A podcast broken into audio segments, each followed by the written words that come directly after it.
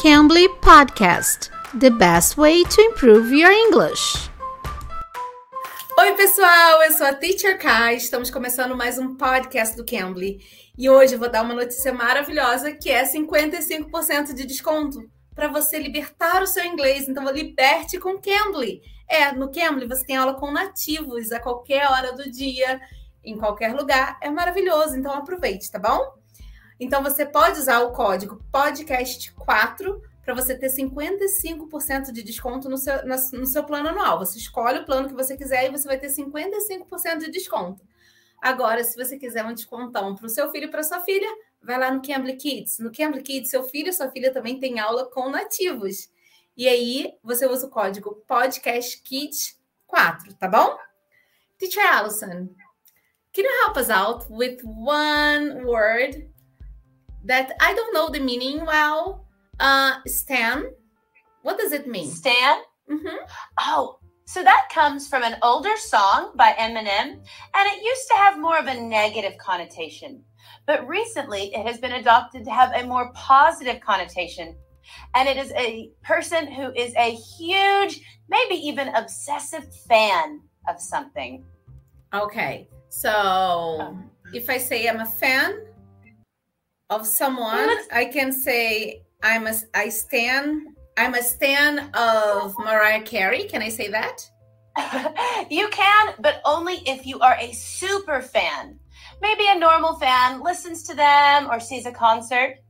But I am a stan for my favorite band and I read everything they do. I go to every concert I can and I want to know everything about them. I'm a total stan for that band. Ah, viu só que legal? Então, se você quiser falar de uma coisa que você adora, quando você é um super fã, você é uma defensora, um defensor de alguma coisa, você é um super fã mesmo, não é aquele fãzinho, não. Você tem um super fã, você usa essa palavra, stan. Uh, can you give us another example? We can use this this word. So it's especially popular with like the TikTok youth and especially K-pop fans.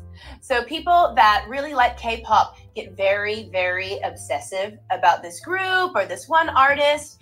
And so if anything happens to them on the internet and someone says a negative thing, those stands are there to defend them with everything they have. Okay, but uh, can you say that you stand a song, for example? You can say you stand a song, but it's more often used for an individual or a group. So I stand Mariah Carey or I stand Blackpink. Anything that you can follow as it grows and moves, more so than an individual song. Ah, thank you for your explanation, Teacher Allison. No, thank you, Teacher Call. Oh, guys, então vocês aproveitem essa promoção, hein? para ter aula com nativos a qualquer hora do dia, com tutores nativos, tá bom? Então, no Cambly, você usa o código podcast4. Com esse código, você vai ter 55% de desconto, tá bom? E para o seu filho, podcast kids 4. Com esse código, também seu filho vai ter um descontão lá no Cambly. Então, aproveite 55% de desconto.